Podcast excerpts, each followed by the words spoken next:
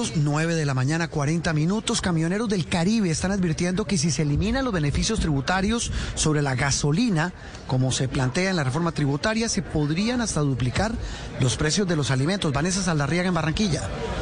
Juan Roberto, y es que por eso están solicitando una mesa de diálogo con el Ministerio de Transporte y el de Minas y Energía para que los camioneros de la región Caribe puedan ser escuchados, pues están preocupados porque dicen ellos que el aumento en el precio del galón de gasolina podría hasta duplicar el costo final de productos y alimentos. Gustavo Betancourt, quien es el presidente de la Asociación de Camioneros, asegura que si se elimina la exclusión del IVA para combustibles, la excepción en el pago de aranceles y no se regula el impuesto nacional a la gasolina y a la CPM, el galón pasaría a estándares internacionales cuyo valor podría aumentar hasta los 21 mil pesos una situación que tendría incidencia directa hasta en el precio de los huevos. Nosotros vamos a terminar comprando los huevos que en pandemia comprábamos a 5 mil pesos la cubeta, que hoy están a 17 mil, donde dejen subir los combustibles, nosotros terminamos pagando cubeta de huevo en 50 mil pesos antes de, que, de lo que nosotros podemos estar pensando. Además, piden revisar en detalle lo que pasaría en departamentos fronterizos con Venezuela, como La Guajira, por ejemplo, pues el gravamen de los combustibles podría aumentar una cadena de producción, logística y distribución en torno al contrabando.